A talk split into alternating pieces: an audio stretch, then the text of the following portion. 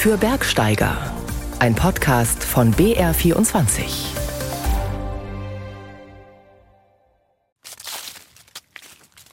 Speziell jetzt im Herbst, da ist eine super Stimmung immer. Jetzt kann man gerade die Lerchen, die färben sich jetzt auch gerade. Und die Vogelbeerstauden, die roten. Die tollen Herbstfarben, also Indian Summer. Auch in Bayern. Schon der September war ein goldener Oktober, doch jetzt in der goldenen Mitte des Oktobers scheint der goldene Herbst vorerst ein Ende zu finden. Die Temperaturen fallen, die Bäume werden bunter, die Tage deutlich kürzer. Trotzdem kein Grund, angesichts des Wetterumschwungs die Wanderschuhe in den Keller zu stellen. Ein bisschen was geht immer noch. Und damit herzlich willkommen zu BR24 für Bergsteiger. Am Mikrofon ist Andrea Zinnecker. Wir berichten heute über das umstrittene Pumpspeicherprojekt im Platzertal in den Tiroler Alpen und über den Kletterunfall von Ines Papert in Kanada und die ungewöhnliche Rettung dank Satellitennotruf. Essstörungen im Wettkampfklettern sind ein weiteres Thema. Zudem geht es auf einen familientauglichen Genussklettersteig am Gotthardpass. Ja, ist sehr gut gesichert und hat alle möglichen Tritte und Halte, wo man sich halten kann. Also ich fand die Leiter cool und so wenn es ging, habe ich versucht, ohne die Eisen hochzuklettern, aber wenn es nicht ging, bin ich mit den Eisen hochgegangen.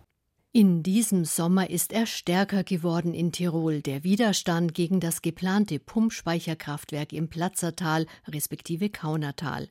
Das staatliche Energieunternehmen TIWAG hatte Anfang des Jahres die Unterlagen für die Genehmigung bei der Landesregierung eingereicht. Das Großprojekt zählt zur Energiestrategie des Landes Tirol, die schon seit mehreren Jahren umgesetzt wird. Und im Zuge dessen soll das bisher unberührte Platzertal zum Stausee werden. Ein zweiter Pumpspeicher ist bereits seit drei Jahren in Kütei im Sellrhein im Bau. Georg Bayerle über das umstrittene Projekt. Im Längental bei Kütei lässt sich beobachten, was der Bau eines Großkraftwerks in den Alpen bedeutet. 100 Tonnen Muldenkipper, gewaltige Bagger, Steinmühlen arbeiten ein Hochgebirgstal in einen Stausee um. Jeden Tag wächst der zukünftige Damm derzeit um mehrere Zentimeter. Der Gemeinderat des Kaunertals ist an diesem Tag zu Gast, um hautnah zu erleben, was auf das eigene Tal und das benachbarte Platzertal zukommen würde, wenn es dort zum Kraftwerksbau käme. Christian Kalsberger, der Kaunertaler Bürgermeister, ist dabei. Natürlich ist es beeindruckend, gell? wenn man das sieht, ist schon unglaublich. Gell? Man muss schon einmal sagen, die ganze Ingenieurleistungen dahinter, das muss man schon einmal sagen. Gut ab, dass man sowas überhaupt bauen kann. Andere Mitglieder des Gemeinderats zeigen sich nachdenklicher. Es ist sehr gewaltig, riesig alles. Also man hat von den Erzählungen her überhaupt keine Vorstellungen, wie groß das ist. Und, und jetzt gehen einem natürlich tausende von Gedanken durch den Kopf, wie sich das alles dann im Kaunertal ausgehen soll. Nach Meinung des Projektleiters der TIWAG, Wolfgang Stropper, geht sich das aus. Der Ingenieur setzt mit dem staatlichen Energiekonzern die Tiroler Energiestrategie um.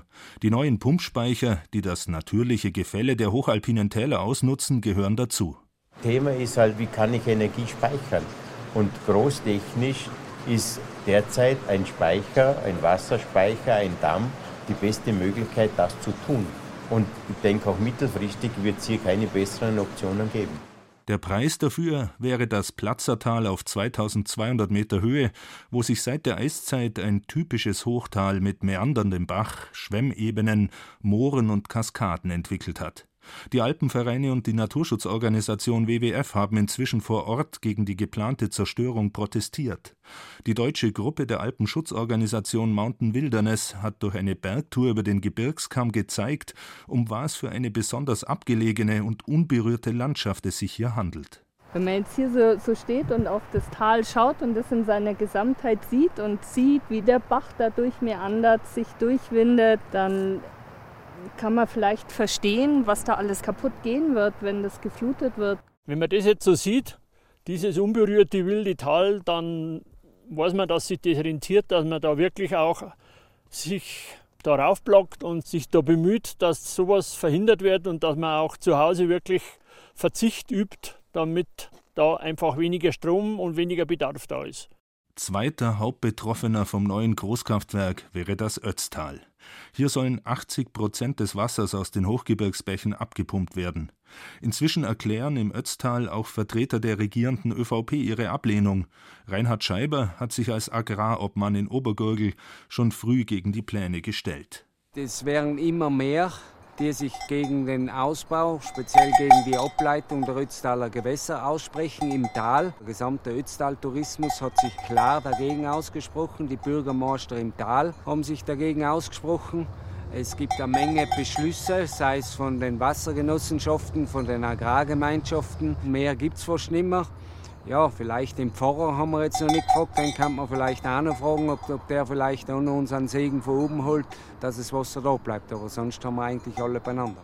Gerade im Ötztal zeigt sich aber auch, wie die Konkurrenz ums Wasser Kreise dreht. Die Landwirtschaft braucht es, der Tourismus für Hotels, aber auch den Kunstschnee, und der braucht wiederum Energie, die mit den neuen Kraftwerken erzeugt werden soll. Auf Nachfrage des BR bestätigt die Tiroler Landesregierung schriftlich, dass die Pumpspeicherkraftwerke für die Energiewende in Tirol zwingend erforderlich seien. Bis Frühjahr 2024 muss die TIWAG nun Gutachten nachreichen. Dann soll die Umweltverträglichkeitsprüfung starten. Zeit, in der sich auch die Gesellschaft klar darüber werden kann, welche Opfer sie für die Produktion von Strom bringen will und kann. Sie ist Sportkletterin, Eiskletterin, Höhenbergsteigerin und sie hat alpine Meilensteine gesetzt. Ines Papert, vierfache Weltmeisterin im Eisklettern und dreifache Gesamtweltcupsiegerin. Eine steile Karriere, die 1996 mit der Watzmann-Überschreitung als ihre erste große Bergtour überhaupt begann. Ein Jahr später dann die Besteigung des Aconcagua, des höchsten Bergs von Amerika. Seitdem sind gefrorene Wasserfälle und Mixedrouten ihre Leidenschaft. Und immer wieder zieht es Ines Papert nach Alaska und Kanada.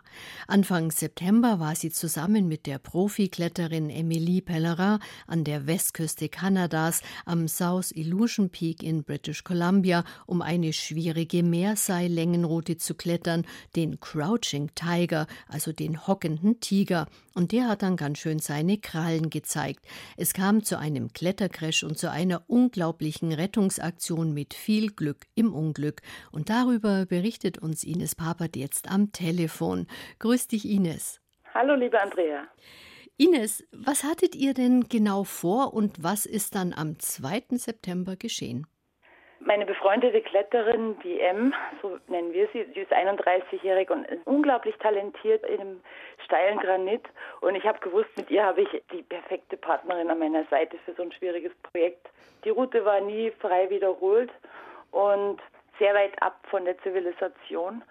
Bedeutet natürlich auch einen langen Zustieg und ich liebe natürlich diese abgelegenen Orte deswegen, weil man dort einfach allein ist. Aber die Abgelegenheit hat natürlich auch dunkle Seiten, dass man dort auch nicht mehr erreichbar ist oder niemanden erreichen kann, falls mal was passiert. Und es ist leider was passiert. Und zwar, glaube ich, kurz vor Ende der Kletterroute, als die schwierigsten Passagen, glaube ich, schon bewältigt waren. Aber dann ist M von der Route irgendwie abgekommen. Ja, das ist natürlich so, dass ich schon aus Verantwortung zu meinen Kletterpartnern eigentlich immer ein Telefon dabei habe. Und bei uns hier in den Alpen haben wir fast überall auch Mobilfunknetz. In Kanada ist es eben nicht so. Normalerweise habe ich ein InReach dabei. Das ist ein Garmin-Gerät, was man über Satellit nutzen kann, um Notrufe abzusetzen. Und habe es einfach ja nicht dabei gehabt und auch die M nicht. Und uns war klar, es wird nichts passieren. Wir hatten die schwierigsten Längen schon hinter uns war eigentlich nur noch der moderat schwierige Ausstieg zu bewältigen. Die M war im Vorstieg und ist in eine geneigte Verschneidung geklettert, nicht sehr schwierig. Und dann hieß es im Topo von den Erstbegehern, dass man links in die steile Wand klettern sollte, um dort zwei Sicherungen zu legen, um dann einen schwierigen Boulderzug zu einem großen Griff zu schaffen. Die M ist dann in die Wand geklettert, ist dann wirklich an ihren Fingerspitzen für Minuten, ich glaube, es war fast eine Viertelstunde gehängt. Und ich habe gesehen, wie sie anfing, nervös zu werden und ihr die Kraft ausgeht. Wir hatten zwei lange Tage bereits hinter uns. Ja, dann hat sie gemerkt, dass sie das nicht schafft. Sie konnte aber auch nicht mehr zurückklettern und dann hat sie mich gebeten, vorsichtig Zug aufs Seil zu bringen. Sie wusste, dass diese Sicherungen keinen Sturz aushalten. Und in dem Moment, als Belastung auf das Seil kam, flogen beide Sicherungen gleichzeitig. Das ging so schnell und sie landete natürlich entsprechend mit einem statischen Sturz in der gegenüberliegenden Verschneidung und das war ein sehr unsanfter Aufprall. Und sie hat sich auch ordentlich verletzt dabei. Ja, sie hat mir gleich gesagt, oh, lass mich runter, mein Fuß ist gebrochen. Und dann habe ich mir gedacht, oh, wir sind hoch oben in der Wand. Es war kurz vor Dunkelwerden dann war klar, wir kommen in die Nacht mit dieser Situation, dass sie eine gebrochene Ferse hatte, große Schmerzen und wir beide waren schon ordentlich dehydriert. Auch in Kanada war es ein sehr trockener Sommer, gab wenig Wasser, also wir hatten eigentlich fast kein Wasser gefunden am Einstieg. Das machte die Situation jetzt nicht wirklich einfacher. Das klingt schon wirklich nach einer sehr üblen Situation. Und bevor ihr euch abseilen konntet, musstet ihr improvisieren, um die Verletzung von der M irgendwie ja, zu fixieren. Ja, wir haben ein bisschen Verpackungsmaterial von unserer Brotzeit. Alles, was irgendwie im Rucksack war, Tape verwendet natürlich, um den Fuß ein bisschen stabil zu bekommen. Und dann habe ich angefangen, das Abseilen vorzubereiten. Die M war unglaublich stark. Die hat ihre Schmerzen bis zum Ende versucht zu ignorieren, was nur geht und hat völlig klar in ihrem Kopf auch reagiert. Also nicht zum dran denken, was wäre, wenn sie eine Kopfverletzung gehabt hätte. Und jetzt war es natürlich in meiner Hand gelegen, uns beide darunter zu bringen über eine Abseilstrecke, die wir beide nicht kannten wurde dunkel und die Batterien unserer Stirnlampen waren nicht mehr die stärksten. Also es hat irgendwie alles zusammengepasst. Dann hatten sich beim Abseilen die Seile verhängt. Dann konnte ich den nächsten Standplatz nicht finden aufgrund der Dunkelheit und musste lange über die Wand pendeln.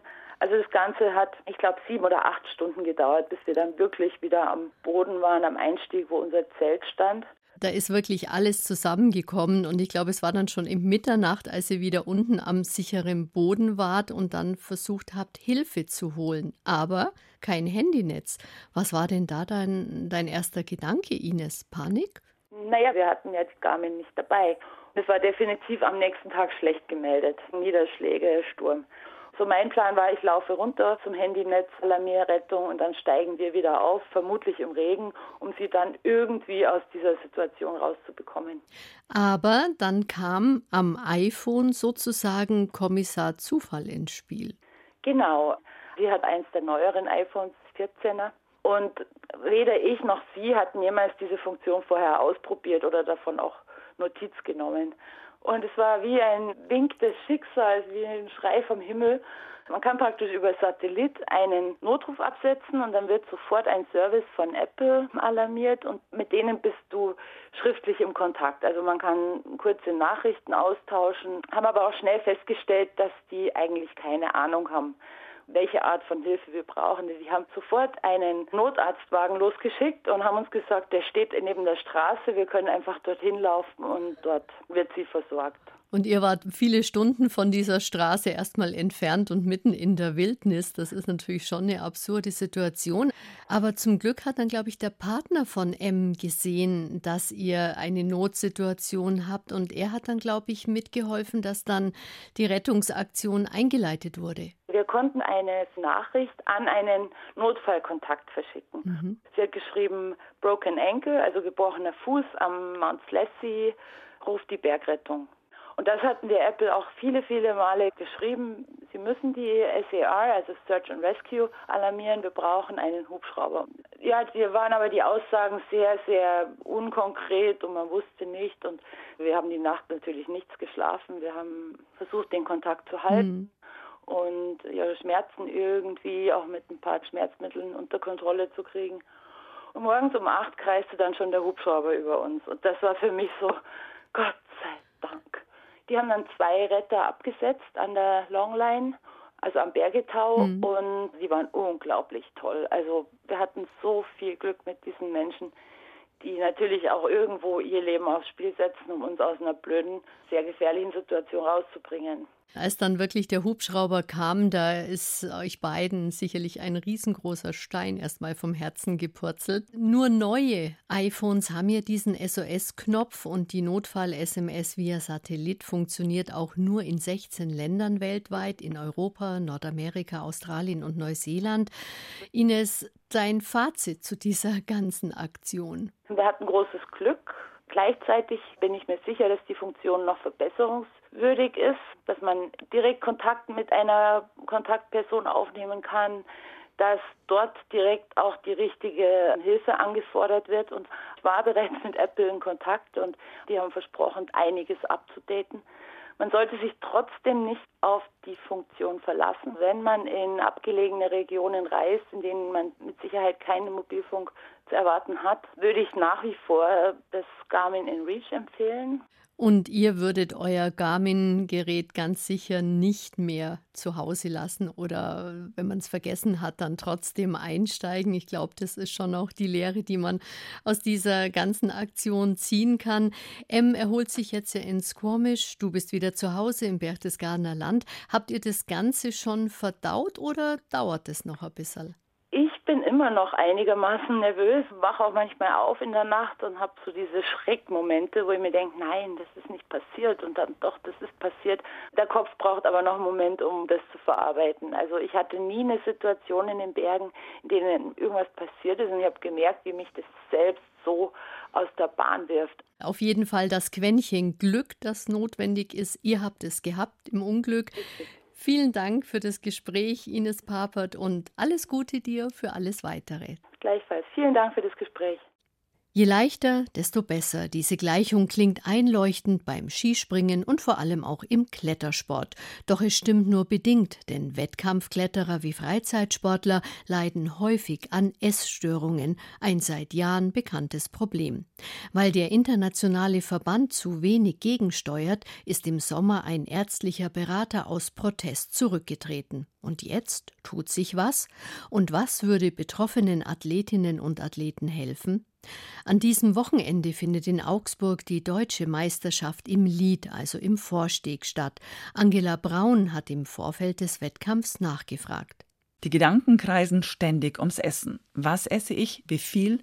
Jetzt lieber hungern und auf keinen Fall mehr Gewicht. Das erzählt die Spitzenkletterin Eva van Weyck. Sie stammt aus Amsterdam und lebt seit Februar in Innsbruck.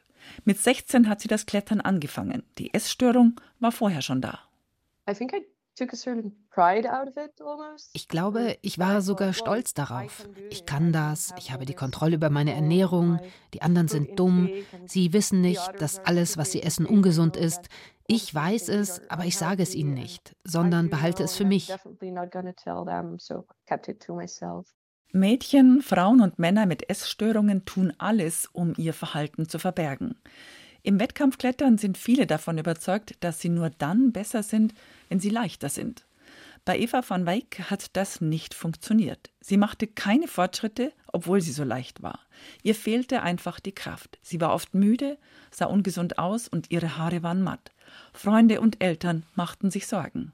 After some years, um, my mom took me to this nach einigen Jahren hat mich meine Mutter zu einer Ärztin für Sport und Ernährung mitgenommen. Und die sagte, wenn du besser im Klettern werden willst, dann musst du besser essen. Irgendwas machte Klick in meinem Kopf. Sie nannte mir Beispiele, wem sie geholfen hatte. Und ich dachte, dass sie vielleicht recht hat. Diese Form der Essstörung gehört zum RED-Syndrom, ein relatives Energiedefizit im Sport. Sogar eine erste spezielle Ambulanz für Red S bei Kadersportlern gibt es. Offiziell eröffnet hat sie Dr. Christine Kopp vom Universitätsklinikum Tübingen. Die Allgemeinärztin und Sportmedizinerin stellt bei der jährlichen Untersuchung von Leistungssportlern auch Fragen zur Ernährung. Es sind vor allem die Spätfolgen einer Essstörung, vor denen Christine Kopp warnt. Äußert sich zum Beispiel in einer gehäuften Infektanfälligkeit, in einer extremen Müdigkeit. Eine Schilddrüsenunterfunktion kann Folge von dem sein. Osteopenie, also mangelnde Knochendichte bis hin zur Osteoporose, was ja eigentlich eine Erkrankung der alten Frau ist, das kann passieren, auch bei Männern. Es kann zu Depressionen kommen, zu Magen-Darm-Problemen, es kann zu Herzrhythmusstörungen kommen, wenn man dann ein starkes Untergewicht hat und vielleicht Elektrolytveränderungen hat. Im schlimmsten Fall können junge Frauen auch an Magersucht sterben, sagt die Sportmedizinerin. Inzwischen werden Trainer geschult, damit sie mögliche Alarmsignale erkennen. Bei einigen Sportarten haben die Verbände bereits reagiert. Nehmen wir mal die Standardsportart rhythmische Sportgymnastik. Also da hat der Verband sehr aktiv und proaktiv gehandelt und guckt, dass die Athletinnen regelmäßig da diesbezüglich untersucht, beraten werden und auch diagnostiziert werden, um dann auch Maßnahmen zu ergreifen, wenn da irgendwelche Auffälligkeiten sind. Im Internationalen Kletterverband tut sich wenig. Viel zu wenig, sagt der Sportmediziner Volker Schöffel, der 14 Jahre lang die deutschen Leistungssportler mit betreut hat. Er hat im Juli sein Ehrenamt niedergelegt aus Protest. Wir haben das Thema Mangelernährung oder zu leichte, zu dünne Kletterer, Anorexia, Athletiker seit mehreren Jahren aufgegriffen schrittweise bearbeitet und fordern ganz klar, dass die IFSC stärkere Schritte macht zum Schutz der Athletinnen, die betroffen sind, und zum Schutz gegen eine Idolfunktion für den gesamten Sport von jüngeren Athletinnen und Athleten. Diese Schritte geht die IFSC leider sehr zögerlich bis gar nicht, so dass uns da nichts anderes übrig geblieben ist, mir und dem Kommissionspräsidenten als zurückzutreten. Was vielen in der Szene hilft, sind Spitzensportlerinnen wie Eva van Weyck, die ihre eigene Geschichte bekannt machen. Die 27-Jährige arbeitet als Journalistin und Autorin und hat vor Jahren für den niederländischen Kletterverband einen persönlichen Bericht geschrieben. Viele haben damals reagiert und auch in diesem Sommer hat sie sich nach dem Rücktritt von Volker Schöffel auf Instagram gemeldet. Also ich denke, dass sich viele wiederfinden in meiner Geschichte. Das Thema hat viel Aufmerksamkeit bekommen und das ist gut so. Essstörungen sind immer noch zu wenig bekannt, sagt Eva van Weyck. Sie selbst hat ihre schwierigste Zeit hinter sich, ist heute 13 Kilo schwerer und klettert besser als damals. Doch es bleibt noch viel zu tun, sagt sie, auch im Breitensport. Wer in seinem Freundeskreis mitbekommt, dass es jemandem schlecht geht, dass es Anzeichen gibt für eine Essstörung, soll auf jeden Fall reagieren, sagt Eva van Weyck. I think it would be good to start the topic by saying ich glaube, es wäre gut, jemanden anzusprechen, dass man sich Sorgen macht, als zu schimpfen und nur zu sagen, du bist zu dünn, du musst mehr essen, du schaust nicht gesund aus. Das funktioniert nicht. Es ist auf jeden Fall besser zu sagen, dass man besorgt ist und darüber reden will.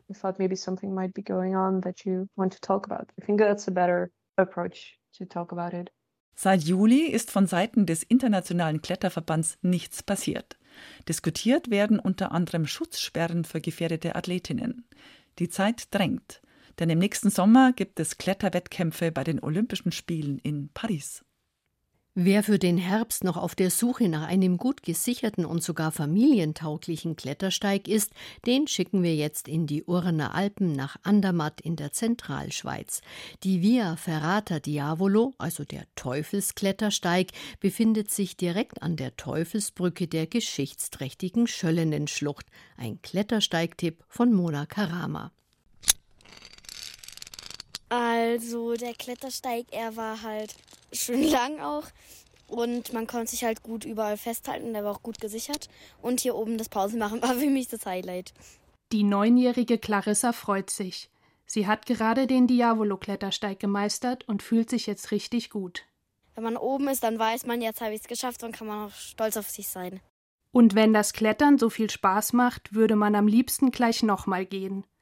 Die Erwachsenen können ja derweil die schöne Aussicht genießen, vom Ausstieg der Via Ferrata Diavolo auf 1850 Metern sieht man den bekannten Kletterberg Salbittchen und das gut 3500 Meter hohe Sustenhorn samt Gletscher. Außerdem reicht der Blick bis ins Ursandtal mit den Orten Andermatt und Hospental, hinüber zum Furkerpass und hinauf zum Skigebiet des Gemstocks. Rebecca aus Schwyz ist mit ihrer 14-jährigen Tochter Michelle unterwegs. Es hat nicht so viele Leute, finde ich, vor allem unter der Woche. Ähm, du hast überall Stellen, wo du auch, auch, die Leute vorlassen kannst, wenn irgendjemand schneller ist. Ähm, das finde ich gut und es ist überschaubar in dem Sinn, dass man auch die Kinder ähm, beobachten kann vor einem. Es gibt hier sicher Stellen, wo man mehr Acht geben muss. Wichtig ist, dass man sich, also dass man richtig handhabt mit dem Klettergut, mit dem, mit den Karabinern und alles. Auf einer Länge von ca. 450 Höhenmetern sind zahlreiche Eisenstifte Haken, künstliche Tritte und eine Leiter am Granitfels angebracht. 700 Meter lang sind die Drahtseile insgesamt. Klettersteiggeher Wolfgang hat seine Enkel Leon und Clarissa dabei. Das Gelände ist perfekt zum Anfangen, sagt er. Meine Frau und ich, wir haben ihn schon gekannt und haben für die Kinder einen einfachen oder einen Anfängersteig gesucht. Er ist sehr gut gesichert und hat alle möglichen Tritte und Halte, wo man sich halten kann. Die Via Ferrata Diavolo ist einer der ersten Klettersteige der Schweiz, angelegt 1997 von Soldaten der Schweizer Armee. Schwierigkeitsgrad BC, also Mittel. Der Zustieg liegt an einem geschichtsträchtigen Ort. Seit dem 13. Jahrhundert führt vom Talort Göchnen ein wilder Weg durch die Schöllenen-Schlucht hinauf nach Andermatt. Im Sommer ist Andermatt neben dem Gotthardpass auch über den Furka oder Oberalpass erreichbar. Ein Vorteil für Klettersteigliebhaber, die auch von weiter her kommen, wie Frank oder Wolfgang. Das ist ein Tagesausflug, wir kommen von Liechtenstein. Wir fahren ein Dreiviertelstunde über den Oberalpass. Also wir kommen vom Dreiländereck, Schweiz, Frankreich, Deutschland und sind von uns zwei Stunden Fahrt. Anderthalb Stunden dauert die Kraxelei über gut gesicherte Felsrippen. Es gibt senkrechte und flachere Platten. Eine Rampe führt über Felsstufen und durch eine Rinne. Am Ende geht es noch einmal senkrecht hinauf bis zum Ausstieg. Zwischendrin gibt es gut zu gehende Quergänge, die teilweise erdig und grasig sind. Ein Hilfsmittel im Aufstieg hat Clarissa besonders gut gefallen. Also ich fand die Leiter cool und so wenn es ging, habe ich versucht, ohne die ähm, Eisen hochzuklettern, aber wenn es nicht ging, dann ich mit, bin ich mit den Eisen hochgegangen. Und das geht immer wieder gut. Über Tritte und Griffe im Fels kann man auch ohne Eisentritte nach oben steigen, jederzeit gesichert am Drahtseil. Auch leichte Reibungskletterei bietet sich bei der Via Ferrata Diavolo an, dank des griffigen Granitgesteins der Urner Alpen. Das macht es spannend, und darum geht es Melanie, wenn sie mit ihren Kindern am Berg unterwegs ist. Ja, jetzt wollten wir es halt auch mal ausprobieren, ob es ihnen auch Spaß macht, weil Wandern wird so langsam langweilig. und ist halt doch nochmal ein was anderes. Ein bisschen interessanter, ein bisschen, ja, ereignisreicher. Ganz ums Wandern herum kommen die Klettersteiggeher an der Via Ferrata Diavolo jedoch nicht. Vom Ausstieg geht es nochmal einige Höhenmeter hinauf, bis der Wanderweg zurück ins Tal führt. Gut 25 Mal ist Frank die Via Ferrata Diavolo schon gegangen. Und das aus einem ganz besonderen Grund. Und dann hat es Tradition. Ich habe schon mit verschiedenen Leuten gemacht. Manchmal gehe ich ihn auch allein. Und er gehört einfach für mich dazu. Zum Jahresprogramm, zu meinem alpinen Jahresprogramm. Himmlisch schön, die Via Ferrata Diavolo.